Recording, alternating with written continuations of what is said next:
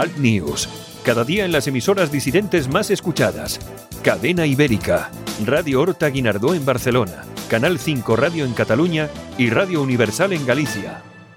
Buenos días, aquí comienza Alt News, 60 minutos de radio en directo desde los estudios de Cadena Ibérica en el País Vasco. Información, entrevistas, tertulia, de todo un poco para comenzar el día con información y opinión distintas, alternativas, sin complejos. Santiago Fontenla y su equipo comienzan el día contigo. Allá vamos. Saludos cordiales, buenos días, 29 de enero de 2019. Son las 7 de la mañana, también pueden ser las 10 porque este programa tiene redifusión a esta hora también, a las 10 de la mañana. Saludos de Javier Muñoz en la técnica, este que os habla, Santiago Fontenla. Saludos a nuestros oyentes en Cadena Ibérica, Radio Horta Guinardó, Canal 5 Radio y también Radio Universal en Coruña y Ferrol. Comenzamos al News, comenzamos aquí en Cadena Ibérica desde el País Vasco.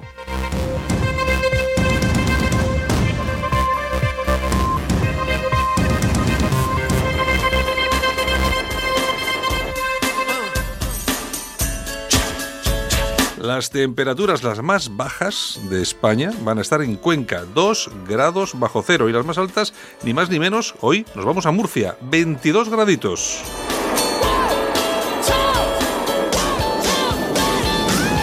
En Coruña la máxima 13, la mínima 10, en Barcelona la máxima 12, la mínima 7, en Bilbao la máxima 12, la mínima 5, en Madrid la máxima 10, la mínima 3 y en Málaga van a tener ni más ni menos la máxima 20 grados y la mínima 13.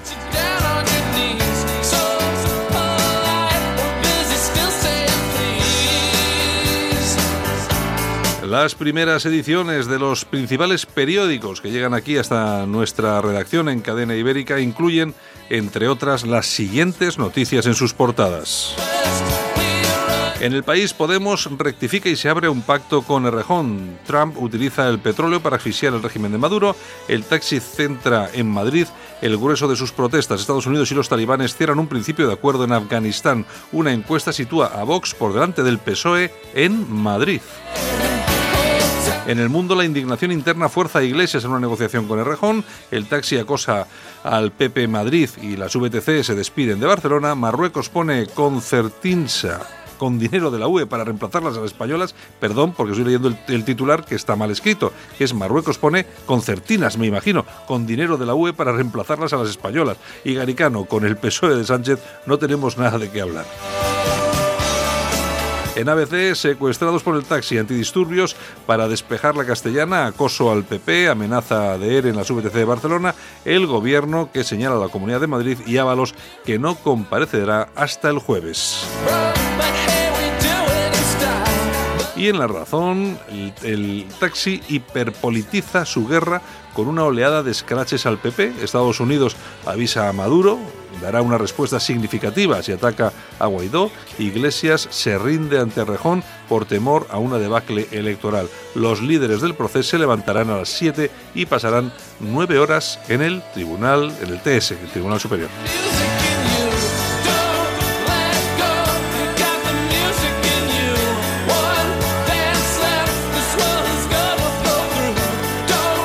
Nosotros tenemos por delante, como siempre, nuestro programa, una hora y quince minutos, donde vamos a ir primero con los titulares de la prensa en Internet, con Yolanda Cauceiro Morín, y luego vamos a, a dar un repaso hoy a la actualidad con Armando Robles y con David Romero. Armando desde Málaga y David desde Cádiz. Vamos a tratar temas tan importantes e interesantes como lo que está pasando con los taxis, con este, este acoso eh, continuo que está produciendo sobre el Partido Popular. Vamos a hablar del caso Yulen. Eh, Armando Roble nos va a lanzar algunas preguntas, algunas inquietudes que tiene y que por supuesto nos dejan a todos un poco, no sé, por como mínimo extrañados porque efectivamente hay algunas lagunas que habría que cubrir. Vamos a hablar también, por supuesto, de Venezuela. De hecho, se va a encargar sobre todo nuestro compañero David Romero, que como todo el mundo conoce es, eh, un, eh, es jurista y también participa en numerosos medios de comunicación como RT o Sputnik y va a hacernos una, a ver si puede, y nosotros también intentaremos que, que lo haga, una visión jurídica de qué es lo que está pasando en Venezuela con pues con todos estos fondos que ya de los que ha tomado el control el propio Guaidó y qué es lo que está pasando en todo el mundo con esos apoyos al nuevo presidente venezolano.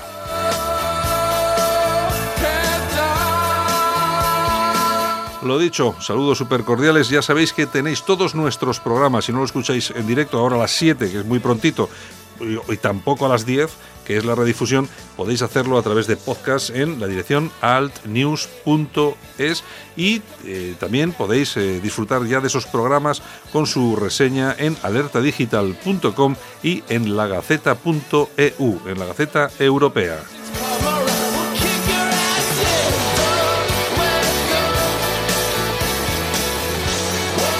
Bienvenidos, gracias por escogernos. Comenzamos. Vamos con Alt News. Alt News. Cada día en las emisoras disidentes más escuchadas. Cadena Ibérica, Radio Horta Guinardó en Barcelona, Canal 5 Radio en Cataluña y Radio Universal en Galicia. Y un día más, aquí estamos. Buenos días, Yolanda Couceiro Morín. Buenos, huracanados y lluviosos días desde Bilbao. Vayas días que llevamos. La verdad es que sí, llevamos unos días bastante potentes, ¿eh? Vientos oh. muy huracanados. Pero bueno, es lo que hoy. Bueno, que hoy, ¿cómo empezamos? ¿Con qué música? Con Shishi Catch. Bueno, a ver quién se acuerda de esta. Vamos allá.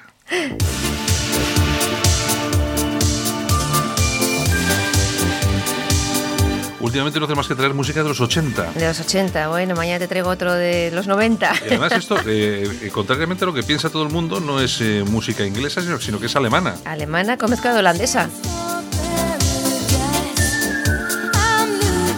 Bueno, ¿y qué es de esta chica? Pues mira, esta chica tenía un grupo que se llamaba Optimal en los años 80 mm. y allá por el 85 abandona el grupo porque conoce a Dieter Bohlen, su futuro productor y compositor y de todo un poco. Y entonces, bueno, a raíz de ahí empiezan los éxitos, pero vamos, una racha impresionante. Luego se mosquea un poco porque dice que quería también ella componer y tal.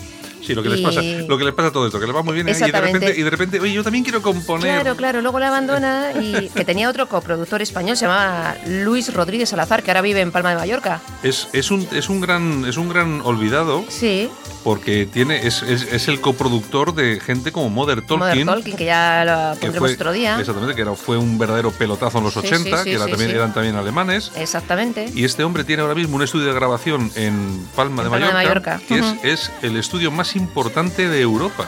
Casi nada. Casi nada, casi nada. Se llama Luis Rodríguez Salazar.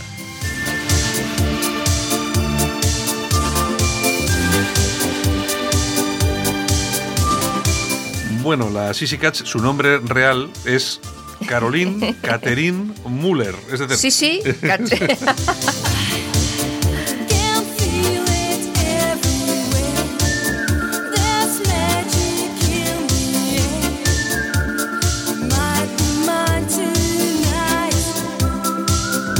Bueno, pues es otra muestra de ese eurodisco de la época. Era producida por un alemán, Dieter Bohlen, con el español eh, Luis Rodríguez, y, ella que era holandesa. Bueno, Exacto, y crearon éxitos tras éxitos. Esto fue un... un pelotazo. Esta fue de la época, pues eso, de los Mother Talking, de Rick Astley. Exacto. Todos esos. Un montón de pelotazos, sí.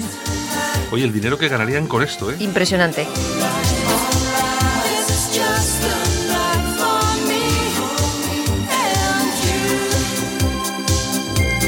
El último disco. Y no existía Operación Triunfo. Ah, no, efectivamente. el último disco de Sissy Cats es del año 2014, Another Night in Nashville. Sí, luego hizo alguna recopilación también. Con Chris Norman. Lo que pasa es que luego pues, ha hecho recopilaciones y bueno, pero bueno. Pero los bombazos fueron ahí, en los 80. Y ahora sigue haciendo sus bolos y mm. sigue. Y sigue cantando esa canción. Hombre, pues bueno, esta y otra. Porque mira, es que tenemos aquí una. Oye, esta que me habías dicho antes, eh, Javier, esta del Cadillac famoso que me habías dicho. A ver. Ponnosla a ver, que, que esta seguramente nos acordamos todos.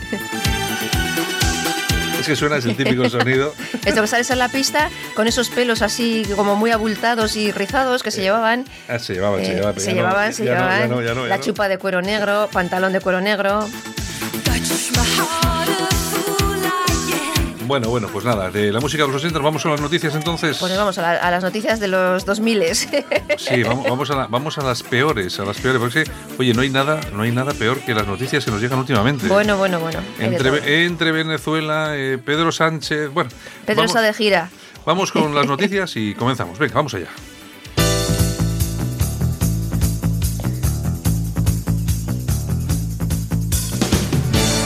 Ahora en Alt News, revista de prensa. Los titulares de los medios alternativos en Internet con Yolanda Couceiro Morín con Yolanda C. Morín, que últimamente anda muy atareada en su Twitter. Anda absolutamente atareada. Es que me lo dejan fácil, me lo dejan muy facilito. Hoy hemos estado ahí con Juan Carlos Cano, candidato del PP a diputado general de Guipúzcoa. ¿Que no sabes lo que ha dicho? Sí, sí, Pues una de las más barbaridades de, de este clan Semper. Eh, puedo coincidir con Vox en uno o dos temas, igual que con Bildu, oye. Sí, es que es, vamos a ver, comparar a Vox con Bildu. Es que esto lo que hay lo que hay ahí en el vamos a ver, en, sobre todo en el PP de Guipúzcoa. En determinado PP, porque mm. por ejemplo esto en Vizcaya pues no pasa. Eh, en, en, Álava pues yo creo que tampoco, aunque también ahí está ahí un poco el, ese hay una serie de personas controlando, pero bueno, pero lo de, pero lo de Guipúzcoa... Es para echar a correr. Es una cosa, es una cosa que me... Lo que pasa que yo no sé, mm, pero bueno, tampoco voy a criticar más de lo normal, pero bueno, simplemente con decir esto, el, para mí el candidato está eh, descalificado y, no, y yo creo que... Pero bueno, no va a pasar nada porque... No, lo que sí puede pasar es que salgas tú en una entrevista diciendo eso que sea, no sé qué, eso sí puede pasar, le puede sentar muy, muy mal a la gente, pero esto no, esto no, esto no pasa nada. Esto no pasa nada, pues se queda ahí en Guipúzcoa y son guipuchis. Exacto. En fin, bueno, pues si quieres empezamos con alertadigital.com. Pues me parece es, eh, pues, magnífico. Eh, pues eso. Bueno, pues sigue el genocidio contra los cristianos. Al menos 27 muertos que se sepan en un atentado islamista contra una catedral en Filipinas. ¿Cuántos muertos? Eh, por lo menos 27, que ah. seguramente serán alguno más. Ya. la explosión ha sido en Jolo, a mil kilómetros de Manila, y bueno, el secretario de Defensa ha dicho que quieren acabar con la paz haciendo uso de la violencia. Y seguramente que si nuestros oyentes se pegan un recorrido por internet para buscar esta noticia, la van a encontrar, sí. En alerta digital y poco más. Pero en los medios tratada de una forma aséptica de esa que da dolor de corazón y, medio, cristianos. y medio escondida. Exactamente. Si fuese el tema musulmán, la cosa cambiaría. Bueno, Pero, bueno, nos vamos a la tribuna del País Vasco.com. 25 millones de inmigrantes indocumentados en Estados Unidos. Donald Trump ha denunciado que en Estados Unidos hay más de 25 millones de inmigrantes y ha dicho... Ilegales. Ilegales.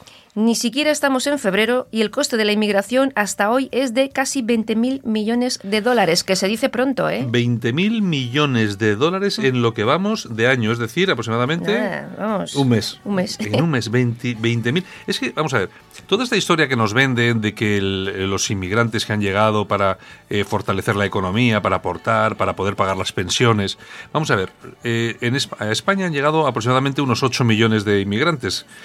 Eh, a eso hay que sumar los, los, naturalizados, es decir, a los que les han regalado la, nacionalidad.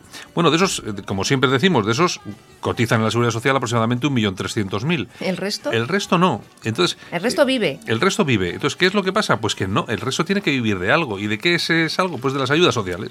¿Y las ayudas sociales quién las paga? Nosotros. Nosotros. Los panchitos que curramos. Vale, pues igual también ese 1.300.000 eh, inmigrantes también pagan, ayudan. Pero es que, claro, 1.300.000 no ayudan a pagar lo de 10 millones. Entonces, la cuestión es la siguiente, ¿son todos los inmigrantes malos? Pues claro que no. Hay gente que viene que viene a trabajar, que viene que es honrada y, paga sus impuestos. Pero lo que no podemos hacer es estar manteniendo otros 8 millones de tíos que viven de las ayudas sociales. al final esto se rompe, ¿eh? Es que no, es que vamos a ver, esto es que esto tiene fondo. Mucho. Esto no es un pozo sin fondo. O sea, nosotros lo que no nos podemos dedicar es a atar los perros con longanizas. Y eso funciona así. ¿Qué es lo que pasa? ¿Por qué, es, ¿Por qué sube Vox, por ejemplo, ahora mismo las intenciones de voto? Pues porque habla de estas cosas. Claro. Eh, ¿Por qué no sube el PP? Pues porque habla de otras, habla, de, de, cositas, de, ay Dios mío. Hay que hablar de lo que verdaderamente le importa a la gente y sobre todo lo que le importa al bolsillo de la gente. Pues eso. En fin. ¿Qué más? Bueno, ramblalibre.com. Vamos con el digital de Enrique de Diego. Sí, sí. Federico Jiménez Los Santos no soportaba que César Vidal recibiera más SMS que él. Según César Vidal, eh, pues Federico siempre me pareció, dice, un personaje rastrero, desleal y acomplejado.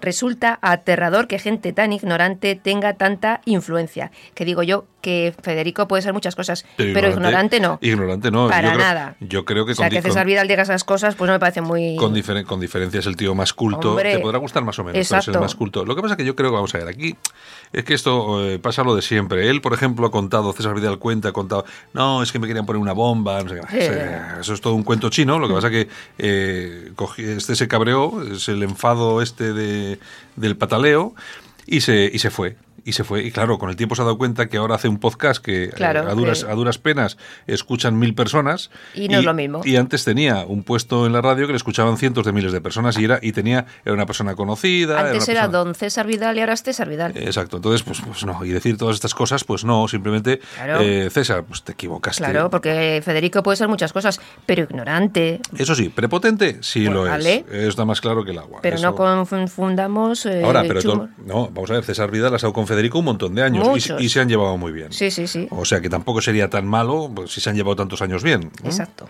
En fin. ¿Qué más? Bueno, nos vamos a la Gaceta Europea, la Gaceta.eu. Irán sigue colgando gays. Eh, la agencia oficial iraní ISNA ha afirmado que, que ha ahorcado a un homosexual de 31 años porque había mantenido relaciones con menores de 15. Mm, mira. Em, la gente es estúpida, básicamente. Bueno, alguna gente es estúpida. gente es estúpida. Resulta que para. Vamos a ver, eh, cuando hablamos, por ejemplo, del tema de, las, eh, de, los asesinatos de homosexuales en Irán, lo que no gozamos es de cantidad de fotografías eh, para mostrar de, esos hechos. Entonces, ¿qué es lo que pasa? Pues que muchos medios y las noticias, pues utilizamos siempre las, mismas, las mismas fotos. Bien, hoy había un, un, comentario en tu Twitter que decía el tío: Esta noticia es de hace no sé cuánto tiempo, ¿por qué miente? Y, y lo dice sin leer las noticias. Entras en las dos noticias y son totalmente diferentes, porque una es de la frontera de Kazajistán o no sé qué, y otra es de, y otra es de Irán. ¿Qué es lo que pasa? Pues que los medios, y no solamente nosotros, sino eh, varios medios que, han informado de esto, eh, ¿No hay fotos? Eh, no, como no hay fotos, pues se usan la foto de siempre, que seguramente mm. puedes encontrar. Eh, es para ilustrar la noticia. Cinco, cinco noticias con la misma foto, y esa foto se pone para ilustrar la noticia. Esa, foto no se corresponde, y, y debajo de la fotito pone foto ilustrativa. Normalmente se pone, nosotros mm. en la Gaceta ponemos foto ilustrativa. A mí lo que me preocupa de todo esto es que la gente siga pensando que eso puede ser mentira, y dos, que no lea. Exactamente. Es que no leen, ¿eh? Es que no leen. Oye, ni aunque les pagues dinero, ¿eh? Nada, nada de nada menos, Mal, menos mal que nosotros tenemos unos oyentes que son de lo más eh, inteligente y culto y por lo menos eh, todo esto, este tipo de cosas no les pilla. Pero es que por desgracia eh, lo que predomina son los gañanes. Ay, Dios mío. De verdad. bueno. Que, tener que explicar estas cosas. Seguimos. Nos vamos a moncloa.com. Uy, Moncloa. Qué peligro. Mira. La Guardia Huele a Villarejo. Villarejo, siempre detrás. La Guardia Civil gasta 6 millones de euros en neumáticos y baterías. La Jefatura de Asuntos Económicos ha hecho pública la adjudicación y esto será pues durante dos años. Mm, bueno. que tampoco es tanto. Si te pones a mirar... Y sobre todo cuando son vehículos que están todo el día en la calle y están todo el día trabajando. No sé, le da mucho rodaje a la cosa. No le veo yo... Aunque a este paso van a dar poco rodaje. Pues si los eliminan ¿Cuánto dicho? ¿Cuánta pasta? 6 millones. Que son mil millones en dos años. Claro. 500 millones por año, 50 millones al mes. ¿Cuántos vehículos pues tiene? Eso. es solamente para la Guardia Civil? Exacto. ¿Cuántos vehículos tiene la Guardia Civil entre motos y pues tiene. Miles. Sí. Tiene miles de... Sí, sí, sí, sí, Que tampoco es tanto, por eso te digo. Es que vamos, es que encima cerramos cuarteles, pues menos va a haber. claro, pero es que eh, si andamos siempre buscando las vueltas a las cosas, encima no les ponemos con ruedas viejas. no, vamos con patinetes, que vayan con patinetes, que no gastan. los eléctricos estos ahora, ¿no? que la gente está muy cabreada con ellos porque hay muchos accidentes, la gente va como loca por las aceras. Cualquier cosa. en fin, bueno, confidencial.com. A ver. Ay, señor. Tito Álvarez censura que un ministro gay y de izquierdas ordene intervenir a la policía Tito este Álvarez es el taxista portavoz de élite. Tú fíjate las andeces que dice. Pero ¿qué te puedes esperar de un tarugo como este? que es un tarugo? ¿Qué tendrá que ver que uno sea gay, que uno sea, no sé, que de izquierdas, de derechas? ¿Qué, tiene que ver? ¿Qué tiene que ver eso con tu negociación? Yo Son bobos, yo alucino. Pero en fin, ¿qué le vamos a hacer? Bueno, ¿qué más? bueno seguimos. okdiario.com. Mm. Cientos de taxistas iracundos rodean la sede del Partido Popular protegida por 200 antidisturbios. Ángel Garrido, ya sabes que ayer ordenó retirar los taxis de la castellana. Mm. Y bueno, estos se rebotan y se plantan en la sede de, de Génova. que digo yo que por qué no van a Ferraz, por qué no Avalos está a Misi. Pero, vamos a ver, no, porque este hombre lo que ha hecho es lo que tiene que hacer. Claro, retirar. Retirar, los taxis. Mandas las grúas y retiras. Y punto. Y, vamos a ver, tú, es que no vamos a ver, un, un colectivo de, de, profesional o de lo que sea, es que no puedes secuestrar una ciudad entera como Madrid. ¿Pero dónde se ha visto esto? Que los tíos además cortan la castellana, que es el, centro neurálgico, es por donde... O sea, yo es que no lo entiendo. Pues claro que hay que retirarlos. Bueno, yo, yo hubiera actuado de otra forma, porque con una retroexcavadora los, empujas, los empujas y ya está. Y punto pelota. Y se acabó. Y luego ya va retirando poco a poco y empiezan a pasar los coches. Y ya verás que pronto se acaba el, el es que, vamos a ver, yo entiendo yo entiendo, oye, vamos a hacer eh, huelga, porque tal, bien, te Una coges, cosa es te, coges, huelga. te coges tu taxi, te lo metes a tu garaje y te quedas en casa. Y haces la huelga. ¿eh? O si quieres, vas tú andando a la Plaza del Sol, no sé qué, y haces una manifestación allí. Pero ¿qué es eso de aparcar todos los coches en la castellana? No, no, no. Claro, os manda el peseto loco este. Y Que es un loco. Y así estáis, así Eso, estáis. exactamente. Os, habéis, Mal, os habéis cargado todo el cariño, la solidaridad que tenían todos los españoles. Es, bueno, ahora solamente os quieren los de Podemos, eso sí. ¿Eh? Porque os pueden sacar los cuatro votos y los cuatro cuartos. Oye, este fin de semana un amigo mío que trabaja en Madrid, es de aquí de Bilbao, entonces se va los lunes y vuelve los viernes y tal, y le preguntaba por lo de la huelga y me decía, dice, mira, no cono yo tiro mucho de taxi, no conocía Cabify porque nunca había trabajado con ellos. Ahora sí lo conoce. Dice, ahora, vamos, van a ser fijos, Claro, pues es que es así. es haciendo que- amigos, Pero es que es así. que sois es bobos, que es que estáis es que- perdiendo dinero porque queréis y clientes. No, y además, vamos a ver, si es que esto es una cosa que es que aquí esto ya, esto de lo de heredar los trabajos, las licencias, No los puestos de los puestos de estibadores, es que esto eso es medieval, es que eso ya no se lleva. Y además que hay una cosa que tener en cuenta, que dentro de 10 años no va a haber taxistas. Ni de Cabify, ni, Ni de, de nada. nada. Van a ir los coches solitos eh, y nos van a llevar de un sitio a otro. Que te podrá gustar más o menos, pero va a ser así. Vamos a ver, yo entiendo que como la tecnología va entrando y lógicamente va cambiando el, el negocio, pues bueno, que haya unas negociaciones, unos acuerdos, que haya que tiene que haber, claro, para esa transición. Pero lo que están haciendo no es normal. Pero, pero golpear a la gente, destrozar coches, pegar tiros como, como, como habéis pegado, eh, cortar la castellana secuestrando una ciudad completa. No. No, no, chicos. Por ahí sí que no. No, no, no. no. Viva Uber y viva Cabify. Por mucho que me digan de que no, es que son las multinacionales, no me da igual. Me da igual. Oye, ¿y las empresas de textil no son multinacionales también? ¿No hace Pero todo, no y los teléfonos, y los teléfonos. todos los teléfonos tienen cámara de fotos. ¿Tú no Claro. te has dado cuenta que las cámaras de fotos ya no se venden en ningún sitio? Ya Claro. nadie compra ¿Cuántas cámaras tiendas de, de, fotos. cámaras de fotografía han cerrado? Eso. Muchísimas. Y yo no he visto protestar a ningún fotógrafo en la calle. No, claro, tenían que haber salido todas a decir, pero Exacto. como eso, pero como eso mil Con cosas. muchas cosas. Como eso mil cosas. Tiendas de ropa, ¿cuántas han tenido que cerrar porque compran a través de Amazon? Muchísimas. ¿Y ¿Alguien ha protestado? ¿Ha salido a protestar porque no se compra a través de Amazon? No, ¿Y las grandes No. superficies? ¿Qué ha pasado con las grandes Claro. superficies? ¿Cuánto, ¿Cuánto pequeño comercio ha desaparecido? Muchísimo. ¿Y qué han hecho esos comerciantes? Irse a casa. Reciclarse y- Claro. y, trabajar y ya está. Que no puede ser, nada. Bueno, ¿qué más? Bueno, pues las toñejas. A ver, aquí para va. ellos, para los Ah, taxistas. ah, ¿le vas a dar los, eh, bueno, Sí, sí, sí, sí, sí, sí. Y no me cansaré. ¿Tú has visto la agresión? La- esa ficticia agresión. Sí, bueno. es impresionante. Hay un vídeo por ahí. Qué vergüenza. Que vamos, vamos. Es que te, te toca así el bracito y bumba y te caes. Y te caes. y te- Ay, luego se quejará si se rompe un brazo. Sí, no, es que seguramente en la caída se lo podía haber roto. Como no el, de- sé- el del otro día, que se tira delante del coche y resulta que se queda en coma ahí en, en el hospital. Por, es que no puede ser. Te tiras a propósito. Es, sois- un, es un horror, es un horror. es un- donde no hay no se puede sacar. Bueno, ¿qué más? Bueno, pues los aplausos ¿Para quién tenemos? para Donald Trump. Hombre, Donald. Para Donald Trump. Para el Trump. Trump. Para Donald Trump. Para Trump. Trump. ¡Que viva España! ¡Donald Trump!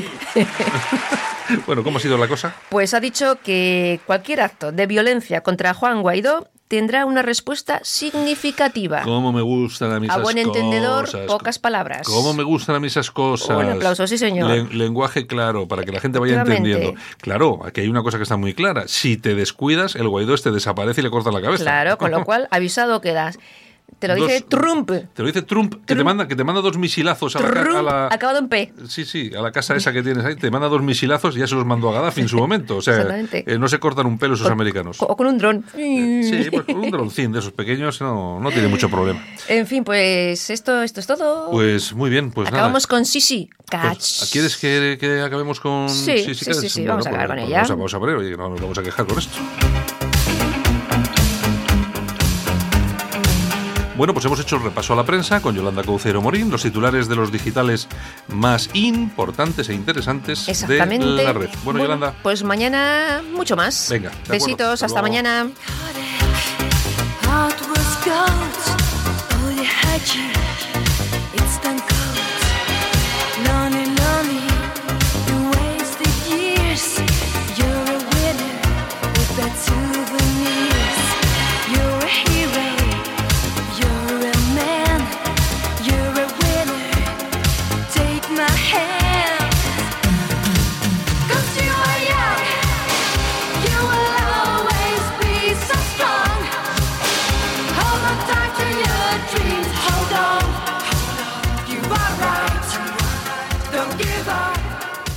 Solo para los valientes que quieren un medio de comunicación alejado de lo políticamente correcto y de la realidad cocinada por los grandes medios de comunicación.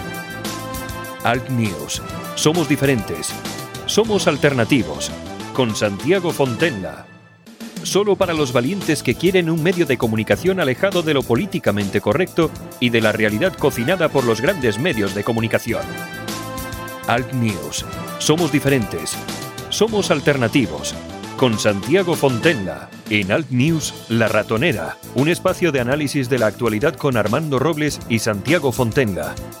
Críticos, ácidos, alternativos, otra lectura políticamente incorrecta de lo que sucede en España, Europa y el mundo, y no nos cuentan. Y hasta Málaga que nos vamos para saludar a nuestro amigo eh, Armando Robles, director de alertadigital.com. Armando, buenos días. Buenos días, Santiago, ¿qué tal? Pues bien, oye, con la resaca del programa de ayer. ¿Qué tal? ¿Qué- ha tenido repercusión, ¿no? Sí, bueno, yo creo que ha funcionado muy bien. Hombre, sobre todo porque, claro, se dijeron cosas bastante fuertecillas, ¿eh? Sí, sí, sí, sí. Bueno, sí, estuvo, sí, estuvo, estuvo bien.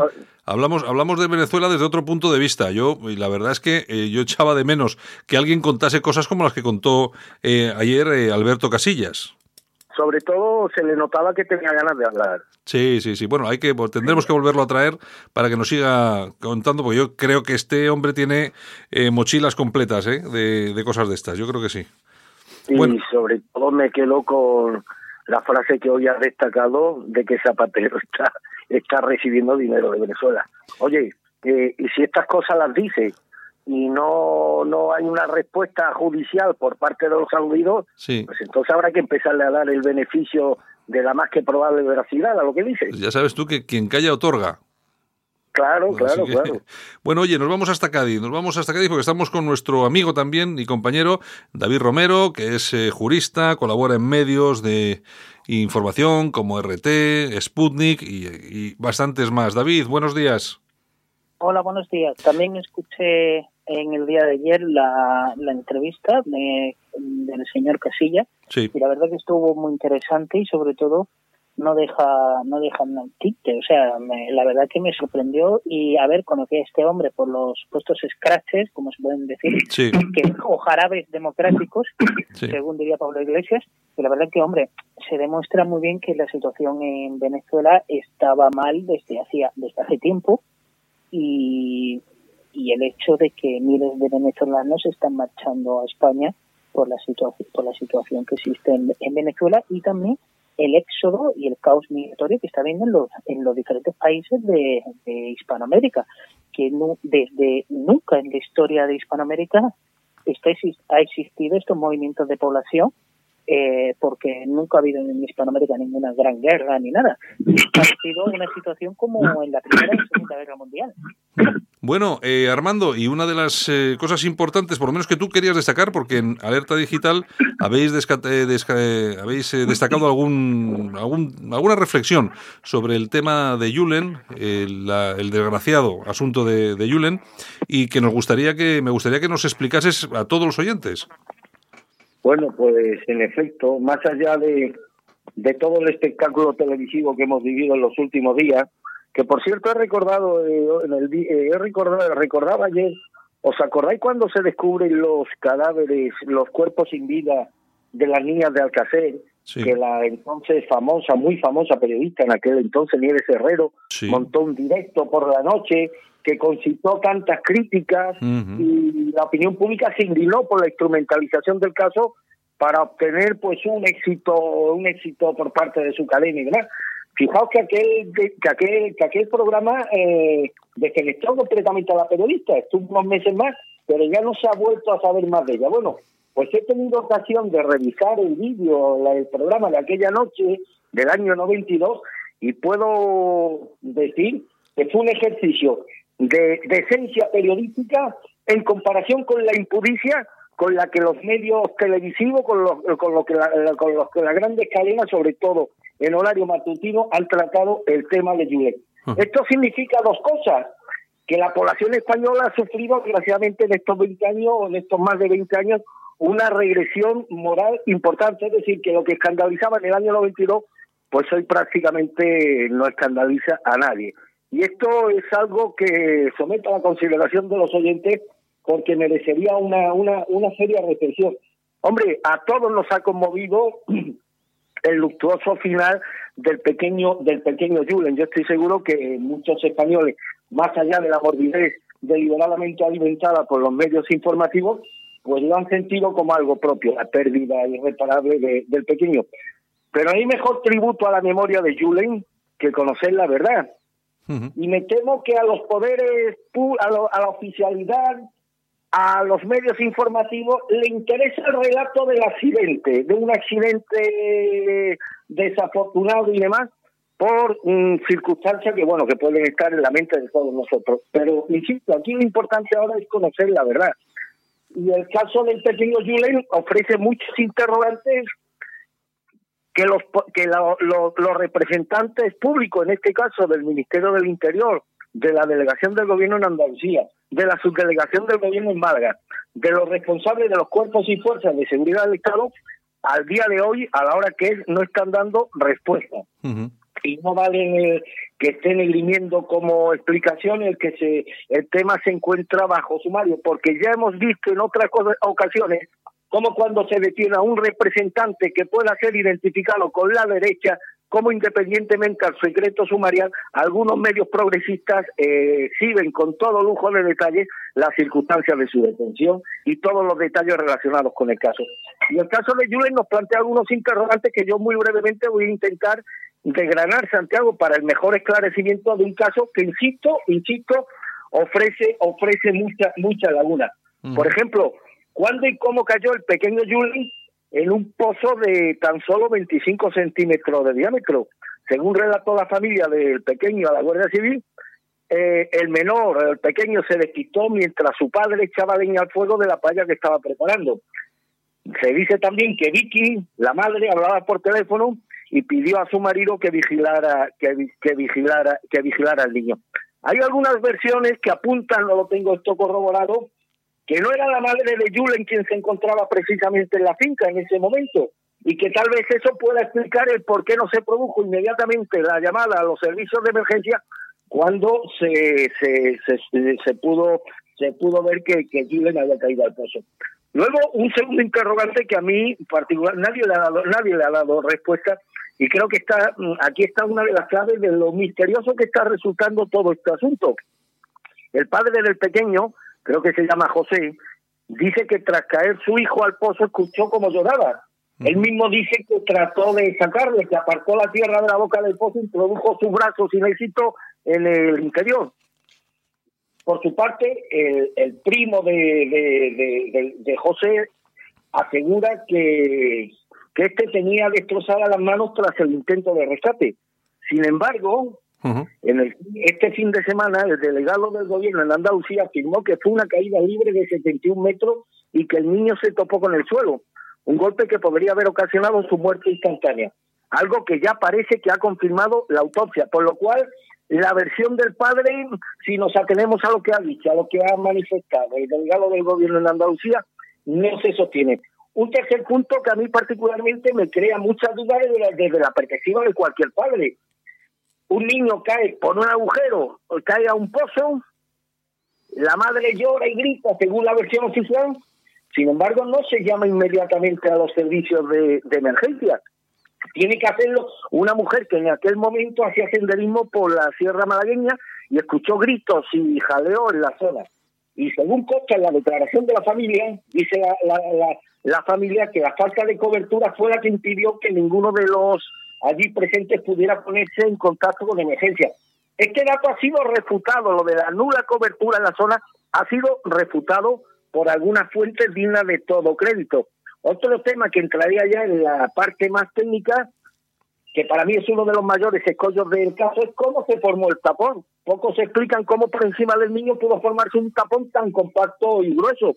Hemos oído algunos geólogos sostener que es algo muy extraño porque no había llovido y además los materiales propios de la montaña, de esa zona de la, de la Sierra de Malga, no forma este, este tipo de, de obstrucciones. Es más, los geólogos dudan también que fuera material de las paredes del pozo la que pudiera haber arrastrado al pequeño Julen eh, en su caída. Ujú. Otra, otro interrogante que someto a la consideración de nuestros oyentes es por qué el pozo finalmente no era tan profundo como se estimó desde el primer momento.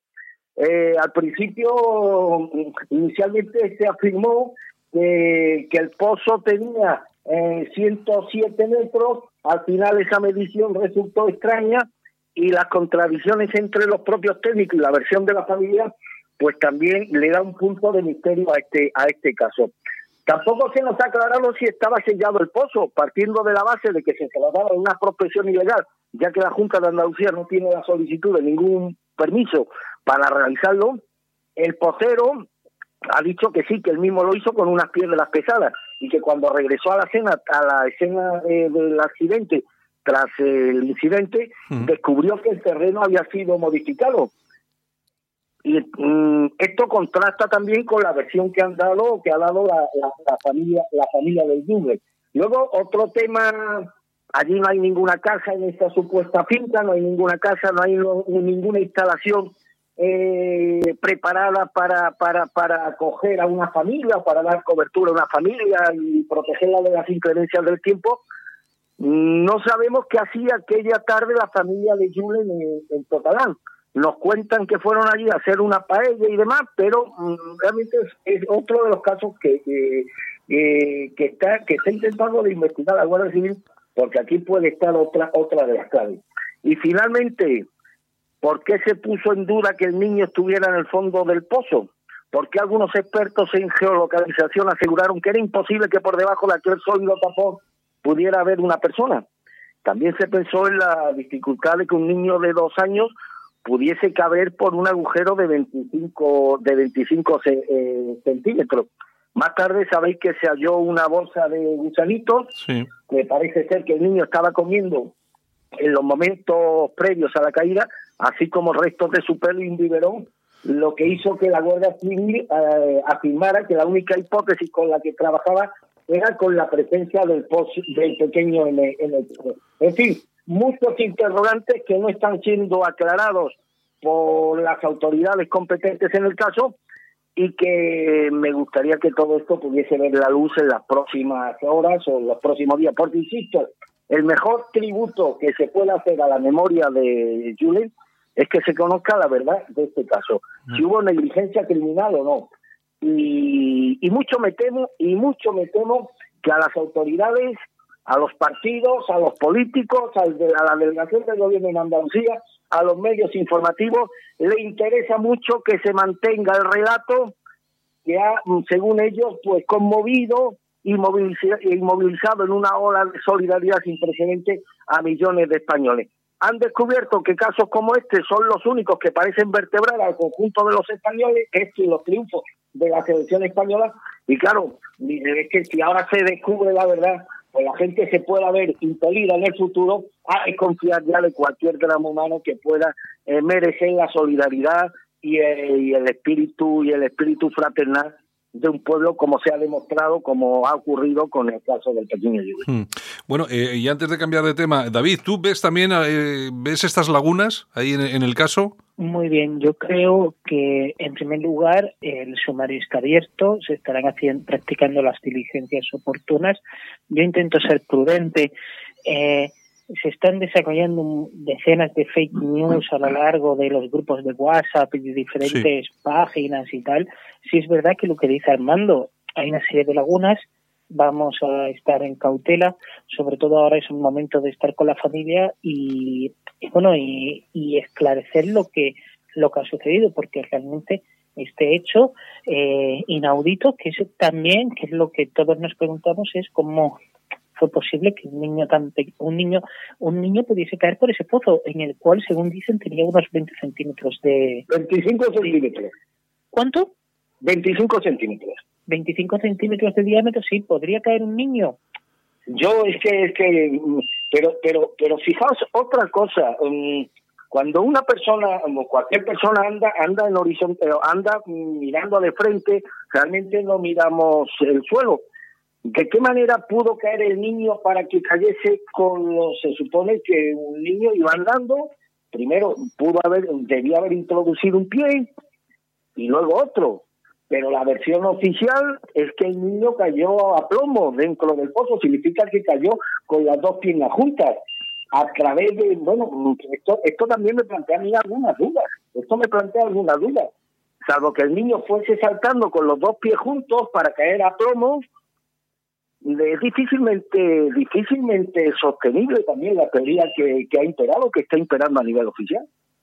Sí, hombre, la verdad es que sí que quedan esas, esas dudas ahí. Lo que pasa que, bueno, habrá que esperar a ver, la, sobre todo la Guardia Civil, que es la que está haciendo todas las, todas las investigaciones, a ver exactamente qué es lo que, qué es lo que nos cuentan. Oye, si os parece, cambiamos de tema, eh, por así tocamos varios temas más. Hay uno muy interesante, que es la última encuesta que ha salido, publicada, que ha sido una, un estudio realizado por Invimar los días 14 y 15 de enero, en los que se está hablando de los resultados, una, unos hipotéticos resultados en Madrid, eh, una encuesta eh, que daría, por lo menos así se titula, Begoña Villacís sería la alcaldesa de Madrid con el apoyo del Partido Popular y Vox, que adelanta al PSOE. Es decir, estaríamos en un escenario eh, que el, con el PP en 21,8, el PSOE 12,6, que bajaría del 15, más Madrid estaría en el 26, que bajaría del 31 que tuvo en el 2015.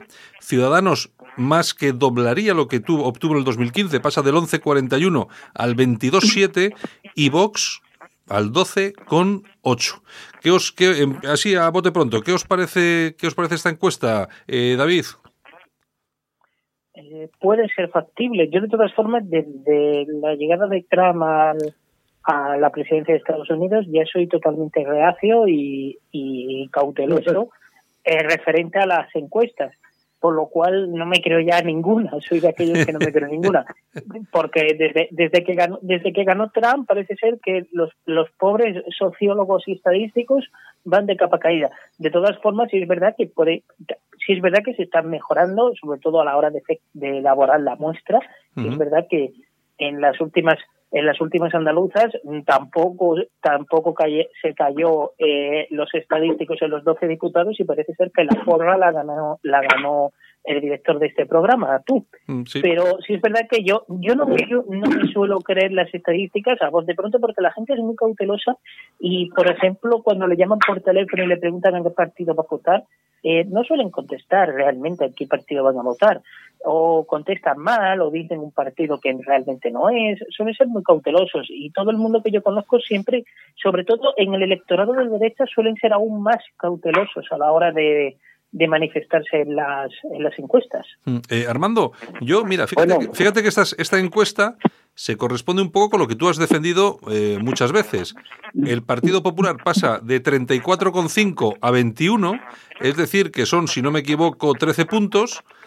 11 que sube eh, Ciudadanos, que les saltará también algo al PSOE, y luego los 12,8 de Vox, es decir, que los votos del PP se van a Vox. En buena, en buena medida, en buena medida, sí. Yo. A mí lo que me sorprende de esta encuesta es el, el subidón de ciudadanos. Yo es que, o yo me muevo en un ámbito muy restrictivo, pero es que yo, entre mi, mi la gente con la que convivo habitualmente, los sitios donde fre que frecuento y demás, yo no escucho a nadie decir que va a votar a Ciudadanos. ¿Verdad? Sin embargo, en todas las encuestas, hay, es verdad, ¿eh? en todas las encuestas hay unanimidad en darle un subidón a Ciudadanos. Oye, pero en Andalucía, no sé. en Andalucía ha doblado yo no vi a nadie de mi, a nadie de mi entorno que me admitiera que iba a votar a Ciudadanos en las elecciones autonómicas. Y sin embargo, no solamente dobló en Andalucía, sino que fue capaz de arrancarle ciento y pico mil votos al Partido Socialista, que para mí ahí estuvo la clave de la pérdida del poder por parte de por parte del PSOE. Pero insisto, son una encuesta que yo firmo ahora mismo. ¿eh? Mm. Yo creo que obje, objetivo prioritario tiene que ser desalojar a la izquierda del mayor número de instituciones posible y si vos, que estoy seguro que vos no va a suponer ningún problema en la renovación, o sea, en la en la eh, en la en echar fuera de estas instituciones a los partidos de, izquierda eh, contribuye a ese objetivo, pues bienvenido sea. Tengo mis dudas, tengo mi duda, hombre, lo que has dicho tiene una cierta, tiene bastante lógica. El PP y vos ayudarían o apoyarían a Villasís al frente de la, de la alcaldía de Madrid para que sea la próxima alcaldesa de Madrid y es de suponer que tanto Ciudadanos como vos pues apoyarían una comunidad de Madrid presidida presumiblemente o la candidata del Partido Popular. Oye, eh, Armando, vamos a ver si de, de producirse estos resultados, vamos a ver qué opina eh, Ciudadanos. ¿Qué le dirán a Vox? ¿Que no quieren su apoyo? Ah, claro, es que, bueno, ahí, ahí se abre ahí se abre otro interrogante. Por eso es bueno que tanto el Partido Popular como Vox obliguen a Ciudadanos a retratarse. Pues yo le he dicho, Vox es un partido de izquierda con votantes de derecha, ¿eh? Sí, sí, Salvo- ya te digo, ya te digo. Sal- sal- salvo en el tema de Cataluña, yo no veo diferencias sustanciales entre Ciudadanos y el Partido Socialista en cuestiones que afectan a todo este proceso de ingeniería social que ha sido puesto en marcha en las sociedades europeas. Por eso sería bueno que tanto el Partido Popular como Vox obliguen a los candidatos de Ciudadanos a retratarse respecto a posibles actos postelectorales. No sé si la habido de la misma forma. ¿Eh, David? Sí, opino igual. Yo creo que en todo momento eh, lo que está sucediendo de este modelo, de este gobierno a la andaluza, se- eh, lo que eh, lo que se está evidenciando en las encuestas es que puede ser trasladado a otras comunidades autónomas y cuando se convoquen elecciones generales, pues en el próximo gobierno de la nación. Eso es lo que ah, los analistas y los estadísticos y las encuestas auguran. Ujú. Bueno, oye, si os parece, seguimos en Madrid, porque ayer por la tarde, tarde-noche, se produjo, se produjeron incidentes en un acto del Partido Popular, en la que estaba, eh, acto en el que estaba Ayuso y también estaba Almeida, con los taxistas. Los taxistas que irrumpieron, eh, tiraron huevos, insultaron, eh, te va a votar tu puta madre, etcétera, etcétera, etcétera. Mm, ¿Qué, qué pasa? ¿El, el culpable de todo lo que está pasando, Armando, es el, es el PP? Pues parece que es el pim pam pum de todos los problemas, eh, de todos los problemas que acontecen en este país. Bueno, yo creo de verdad que a los dirigentes de, perdona la, perdona la expresión un tanto vulgar, pero a los representantes del sector del taxi se les está yendo la olla. ¿eh? Sí, yo creo que sí. Alguien en el sector del taxi se está equivocando profundamente en el cálculo con este paro indefinido con el que están indignando cada día más a los ciudadanos. Me atrevería a decir que es la huelga más tonta que recuerdo. ¿eh? Es que llevan los taxistas una semana sin facturar, es decir, perdiendo dinero. Cada día que pasa su competencia gana más clientes y han logrado algo que no consigue nadie en este país, que es enfadar absolutamente a todo el mundo. Sí, sí, a todo el mundo. Entonces, la verdad es que mal mal, mal, mal llevada está, está, está haciendo esta esta huelga y mal y mal y, y mal calculada por parte de los dirigentes los encargados de esta movilización y no le veo ningún sentido, la verdad. Yo, eh, David, eh, a mí lo que me, la impresión que me da es que ahora mismo todo el colectivo de, de taxis, de taxistas, los están controlando de alguna forma desde Podemos, que les han brindado su apoyo y de hecho los dirigentes participan con ellos en muchas de las protestas y manifestaciones. Eh, ¿Tú crees que están siendo utilizados los taxistas ahora por la izquierda? Bueno, sí es verdad que históricamente los taxistas han sido eh, gente mayormente, mayoritariamente conservadora y creo que lo que está pasando con los taxistas es más eh, una defensa de intereses de colectivo que a nivel político. Sí. Y entonces se va a, es decir, yo entiendo que como lo colectivo se arrimará o, o tendrá los brazos abiertos a cualquier formación política que, que le brinde su apoyo. Es una situación parecida también a los estibadores, a los mineros o a cualquier colectivo que ha intentado, o incluso astilleros, en el caso de aquí de Cádiz. So, de- han recibido, ejemplo de los astilleros es lo que ha pasado aquí en Cádiz, que los astilleros siempre, por contra al mundo del taxi, los astilleros siempre han estado vinculados a movimientos de izquierda, de izquierda bastante, de izquierda izquierda, nunca mejor dicho, y eh, por Podemos y el PSOE y la situación de las fragatas de Arabia Saudí y tal, pues eh, casi se le revuelan eh, los astilleros a sus propios eh, camaradas de izquierda, que pasó este verano pasado. Eh, eh, son colectivos, al fin y al cabo se van a arrimar como colectivos naturalmente a aquellas personas que, que manifiesten algún tipo de defensa de sus intereses. Ujú. Yo creo que yo, yo no sé si solamente son los intereses o si hay alguna cosa más de fondo, sobre todo por aquellos eh, aquellos partidos que, que les apoyan. Bueno, y si os parece, y vamos acabando ya porque el tiempo se nos echa Y encima. una cosa, Ah, dime. Que lo que ha dicho David es, es, es, es rigurosamente cierto. El colectivo de taxistas aquel había sido siempre un colectivo muy conservador. Yo creo que sí. Yo creo que sí. Pero ahora precisamente están justo en, en la posición contraria. ¿eh? Claro, claro, claro. claro. Bueno, eh, señores, eh, último tema que tratamos esta mañana. eh, Venezuela, el plan de terror que anuncia el- el- el- la represión de Maduro para calmar o para acabar con toda la rebelión en las calles. Y, sobre todo, ha habido un comunicado americano en el que ha dicho que si se le ocurre a alguien ponerle una mano encima a Guaidó, la respuesta va a ser dura e inmediata por parte de los Estados Unidos. ¿Cómo ves desde de, eh, eh, toda la situación que se está viviendo en, en Venezuela, David? Bueno, eh, Da- David Romero, ¿sí, David? Sí, sí. Sí, porque hoy Eh, tenemos, unas, mira, comu- hoy tenemos unas comunicaciones fatales, pero bueno, yo creo que nos oímos, nos Sí, oímos. sé. Mira, lo que está pasando en Venezuela es que una guerra abierta entre instituciones del, del Estado. Es algo parecido a lo que pasó eh, en España el 1 de octubre. Teníamos una institución del Estado, una institución del Estado que era la, la Generalitat de Cataluña, que entró en rebeldía, podemos decir, o que no era leal al, al gobierno de la nación. Lo que está pasando en Venezuela es una situación parecida, donde no, no podemos garantizar que cuál de las dos instituciones, la- el poder ejecutivo o el poder legislativo, es el que legítimamente debe ostentar el poder. Y de ahí se ha declarado, o sea, frente a la presidencia de Maduro, el jefe en Venezuela es una república presidencialista, por lo cual el jefe de Estado y jefe de gobierno es el mismo que cae en la presidencia de la república que lo ostenta Maduro.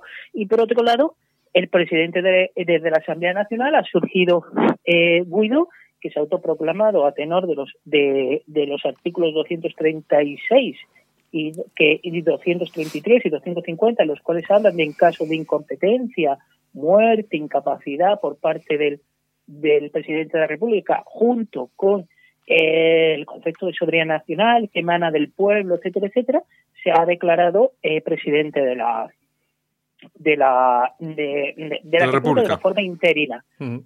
¿Qué está sucediendo? Una serie de países están reconociendo como gobierno legítimo al nuevo gobierno de, de Guaidó y otros eh, y otros no.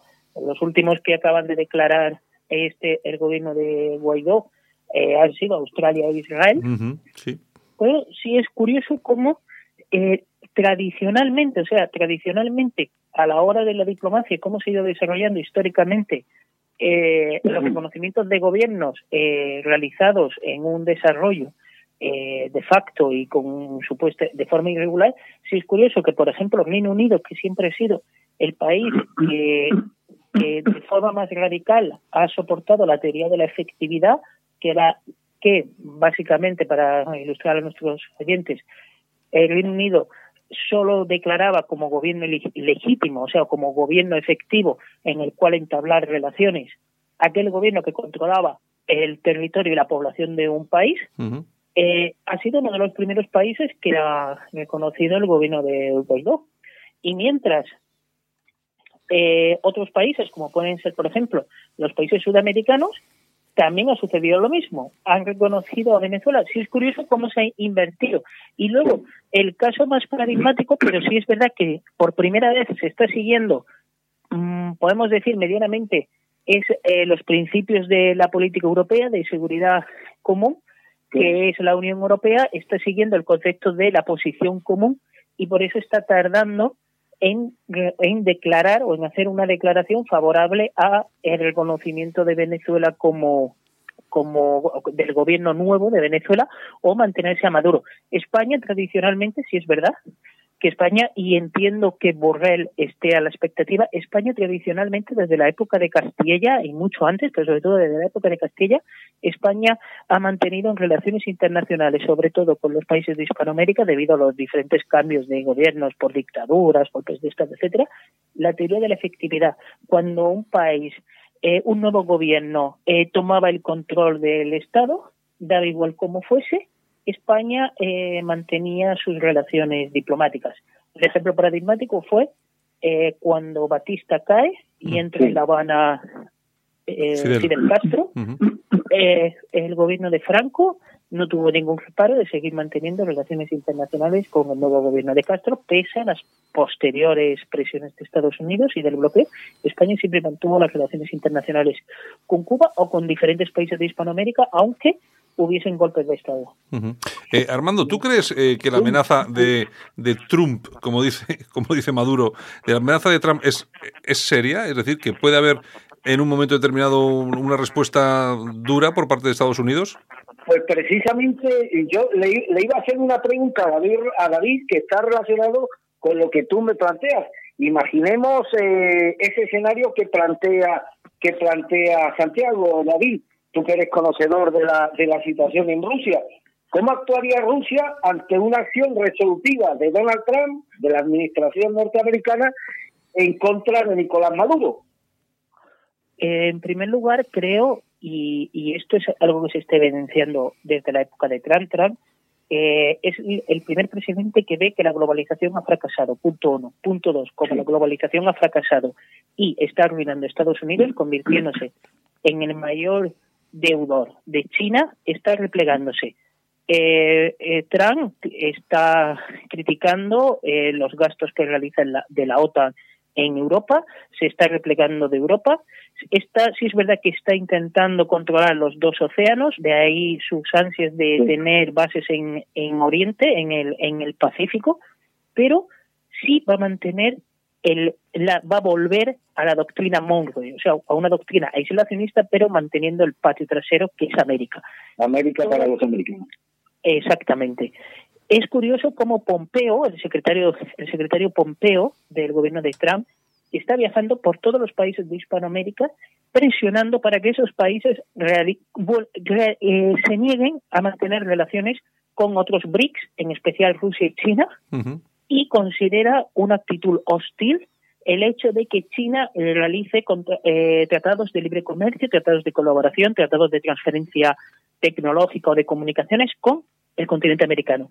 Parece ser que, como pasó en el Imperio Romano, se están, se están retrocediendo lo que son los límites, las fronteras del imperio y, se va, y a lo mejor volvemos a una situación como la del siglo XIX, donde es- Estados Unidos expulsa tanto de Cuba, eh, primero expulsó a los franceses en Luisiana, luego a los franceses en México, luego a los españoles en Cuba y convierte todo el continente americano en el área de influencia de Estados Unidos. Creo que lo que podemos volver es eso. Y ahí sí es verdad que a cambio de una Ucrania en la órbita de Rusia o una Siria en la órbita de Rusia, eh, a cambio de eso, seguramente Venezuela debería estar en la órbita de, Estados Unidos, o por lo menos que no sea un país mm, beligerante a Estados Unidos, sobre todo porque, eh, y esa es otra cuestión, ese socialismo del siglo XXI está en declive, solo tenemos ahora mismo Bolivia,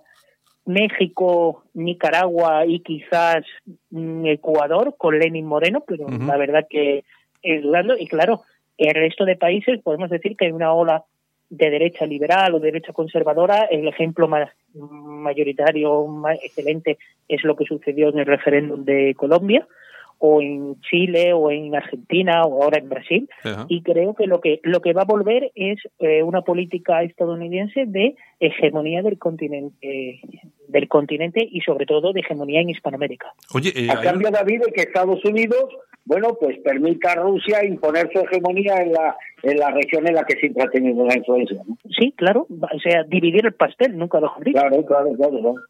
Oye, eh, a mí me ha llamado mucho la atención la rapidez también de, eh, de Bolsonaro para, para seguir un poco lo que es la línea americana en este y otros asuntos. Bueno, Trump, Trump, Trump y Bolsonaro están cortados del mismo pa- bajo un mismo patrón y Bolsonaro, Bolsonaro, al fin y al cabo, tiene un problema, tiene un problema que se llama los miles de refugiados que están entrando en Brasil. Está habiendo problemas de integración con esos refugiados. También está pasando en otros países, como en Colombia, Ecuador. Eh, les- las Naciones Unidas creo que no actuó y ACNUR creo que no actuó correctamente respecto al tema de los refugiados. Creo que se deberían Sí. haber hecho una verdadera ayuda a esos países. Son países que nunca han estado preparados. nunca han estado preparados a la llegada de refugiados. No estamos hablando de países como los países europeos, que nuestros abuelos podrían haber sido refugiados, o los abuelos de cualquier alemán, francés o italiano. Aquí estamos hablando que no ha habido un movimiento de población en Hispanoamérica de estas características jamás. Y está ahora mismo ante eso. Y Brasil es uno de, los países que más eh, exiliados, más refugiados ha recogido. Entonces entiendo yo esa preocupación, incluso, y este es el verdadero problema que puede existir, que es que Maduro, todavía el gobierno efectivo, creo, que y según las evidencias que se que se ven, el, el efectivo está todavía en manos en manos de Maduro. Maduro, toda, una de las competencias de la Constitución bolivariana de la República de Venezuela es es, eh, es los estados de alarma, excepción y sitio tiene la competencia para para promulgarlo mediante decreto el presidente de la República. Luego, más tarde, tiene que analizar el, ese decreto eh, la sala de lo, de lo constitucional del Tribunal Supremo de Venezuela, pero tiene unas competencias muy amplias, además de ser el comandante y jefe de las Fuerzas Armadas. Lo que está realizando Maduro es contactar con las Fuerzas Armadas para establecer en cualquier momento el estado de alarma, que además esos estados de protección de la Constitución traen consigo una mayor privación de derechos y libertades, por lo cual se puede llegar a una escala de guerra civil o algo peor que sería una, un, una intervención por parte de la Organización de Estados Americanos, en especial de Colombia y Venezuela, que llegasen a ocupar el territorio venezolano. Podríamos ver un, una situación parecida a Siria, pero en Hispanoamérica, caso inaudito en la historia. Eh, eh, Armando, hay, hay, un tema, una noticia importante que ayer que ha pasado bastante desapercibida. Yo por lo menos no, no he visto que se haya incidido demasiado en ella y es que eh, Juan Guaidó ya controla todos los fondos venezolanos que están en Estados Unidos. Pues tampoco, tampoco tengo un conocimiento de, Mira, te, te, te, que, si quieres, mira, te, comento, mira, el presidente interino de Venezuela, eh, designado por el Parlamento, Juan Guaidó, eh, afirmó ayer lunes que inició la toma de control progresivo y ordenado de los activos del país en el exterior para impedir que el gobierno de Nicolás Maduro siga robando el dinero a los venezolanos. En un comunicado publicado en su cuenta oficial de Twitter, eh, ocurre en sintonía con las nuevas sanciones impuestas por el gobierno de Estados Unidos a PDVSA. A partir de ese momento iniciamos la toma de control progresivo y ordenado de los activos de nuestra República en el exterior para impedir que en su etapa de salida y no conforme con todo lo que han robado en Venezuela, el usurpador y su banda busque raspar la olla y sigue robándose el dinero de los venezolanos. A mí me parece que esto, si es cierto, aunque bueno, hay un comunicado oficial, eh, me parece muy importante que, que, la oposición esté controlando todo lo que es el dinero venezolano en el exterior. Bueno, pues fíjate que habíamos perdido la pista de esa noticia que eh, en torno a mi culpa no la, no la conocía. Y sin embargo nos hemos centrado en, en el hecho de que el autoproclamado presidente de Venezuela, Juan Guaidó, ha solicitado, creo que ayer, a la primera ministra británica, Theresa May, que detenga la repatriación de las 31 toneladas de oro que el gobierno venezolano tiene actualmente en el banco de en el banco de Inglaterra un dinero que le vendría muy bien, que le daría mucho oxígeno a la dictadura de, de Nicolás de Nicolás Maduro. Eh, David, eh, ¿qué te parece a ti esa noticia de que Guaidó ya controla los fondos venezolanos en el exterior? Claro, es que esto deriva del reconocimiento de gobiernos. Cuando claro. uno reconoce a otro gobierno, automáticamente las propiedades son de ese gobierno. Mira, esto esto es algo parecido a lo que pasó, por ejemplo, y tenemos el ejemplo nosotros. El ejemplo es durante la guerra civil, existían dos, dos gobiernos y un Estado. Existía uh -huh. el, el, el, Estado español y existía el gobierno nacional que residía en Burgos, residía en Burgos y el gobierno de la República que residía en Madrid y más tarde en Valencia. ¿Qué ocurrió? Por ejemplo, parte de los, el, por ejemplo, el Museo del Prado, eh, nuestros oyentes, si no lo saben, eh, se lo llevaron a Suiza, el gobierno de la República.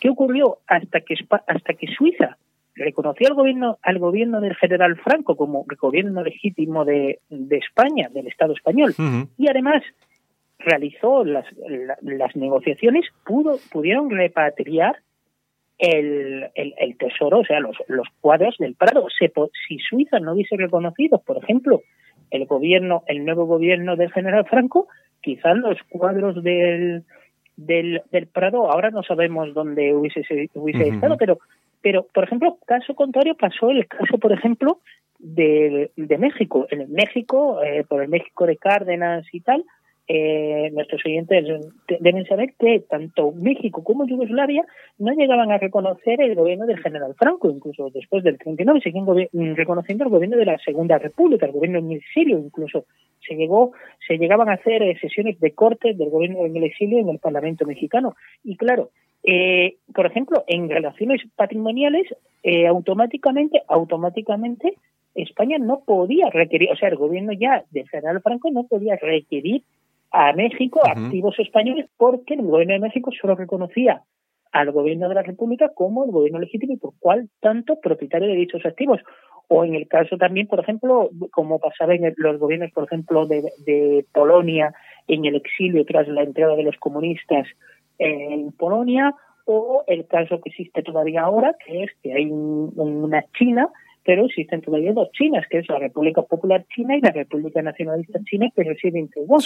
es, una, es una cuestión que junto al reconocimiento eh, sucede esto. También es verdad que en estos casos, sobre todo, se, puede, se suele hacer una congelación de activos, una congelación de activos o cualquier otra medida cautelar esto ya es, esto se debería hacerse mediante tribunales internacionales, pero también, al fin y al cabo, el derecho internacional queda supeditado, supeditado a la fuerza y a la política. Y aquí, sobre todo, Estados Unidos eh, tiene una voluntad de intentar desalojar a, a, Maduro y lo primero que ha hecho ha sido reconocer a Guido y poner a disposición suyo, al ser, al ser eh, considerado el único gobierno legítimo de Venezuela, automáticamente poner a disposición eh, los activos que tiene en Estados Unidos. Muy bien. Eh, eh, a mí me gustaría una... Bueno, mm, yo no tengo ninguna confianza en que Maduro voluntariamente vaya a dejar el poder. Ha tenido muchas oportunidades para haberse retirado con un cierto decoro. Los, los venezolanos se lo han pedido mayoritariamente cuando han tenido ocasión de hacerlo y precisamente por desoír todas estas peticiones ahora Venezuela se enfrenta pues a esta a esta catastrófica aventura que por desgracia está ocupando los principales medios de, información del planeta. Por ello, creo que es absolutamente es, imperativo que toda la comunidad internacional, que todos los países civilizados empiecen a prepararse para una situación límite en la que le verán ayudar a los venezolanos, y no solamente a los que están huyendo del país a miles cada día, si Maduro y los suyos no han aceptado, aunque todo es a causa de la gestión desastrosa que han llevado a cabo, no es previsible, bajo mi punto de vista, que se produzca un relevo pacífico del poder. Y yo lo último que sugeriría es que ante esta situación espantosa en todos los sentidos, se echa en falta una reflexión por parte de la izquierda en general y por parte de la izquierda española en particular, que no olvidemos que hasta no hace mucho tiempo apelaba al chavismo como un modelo no solamente respetable, sino digno de admiración y de, y de imitación. Hay quien se sienta en un escaño en el Congreso sin haberse dicho de sus alabanzas a Chávez y posteriormente a Nicolás Maduro, ni de haber renegado del dinero que recibieron desde Caracas. Y aunque solo fuera por respeto al sufrimiento que están sintiendo, que están sufriendo, valga la redundancia, millones de venezolanos, no vendría mal una retractación por parte de la izquierda española. Está claro. Bueno, pues nada, muchas gracias a los dos. Despedimos por esta mañana. El tiempo se nos echa encima. Muchas gracias, David Romero, desde Cádiz. Un abrazo fuerte. Un abrazo. Y también nosotros eh, nos despedimos ahora mismo, eh, Armando Robles, nos despedimos en un segundo de este espacio de la ratonera. Vamos ahora con, un, con una cuña publicitaria y volvemos ya mismo. Solo para los valientes que quieren un medio de comunicación alejado de lo políticamente correcto y de la realidad cocinada por los grandes medios de comunicación. Alt News. Somos diferentes. Somos alternativos. Con Santiago Fontenla. Si le cuesta trabajo empezar el día, el aseo diario le supone un esfuerzo, le da miedo salir solo de casa, en San Camilo Ayuda a Domicilio le prestamos la ayuda que necesita. No deseche la idea sin conocer nuestros precios. Consúltelos en sancamilo.info y a través del teléfono 911-697-999. 911-697-999. Todo nuestro personal está capacitado y asegurado según legislación vigente. San Camilo ayuda a domicilio. Llame y déjenos echar una mano. En Alt News, las opiniones de los más relevantes protagonistas de la información alternativa. Bueno, Armando, pues nos vamos despidiendo. Muy bien. Un repaso creo que bastante pormenorizado sobre lo que está ocurriendo en Venezuela. Pues sí, la verdad que hemos retocado un montón de, de temas interesantes y bueno, la actualidad, que es lo que de lo que se trata. Y mañana regresamos, ¿eh, Armando?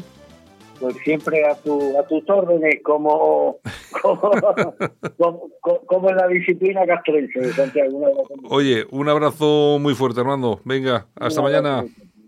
En Alt News, La Ratonera, un espacio de análisis de la actualidad con Armando Robles y Santiago Fontenga. Críticos, ácidos, alternativos, otra lectura políticamente incorrecta de lo que sucede en España, Europa y el mundo, y no nos cuentan. Escuchas Alt News, noticias alternativas en cadena ibérica, con Santiago Fontenla.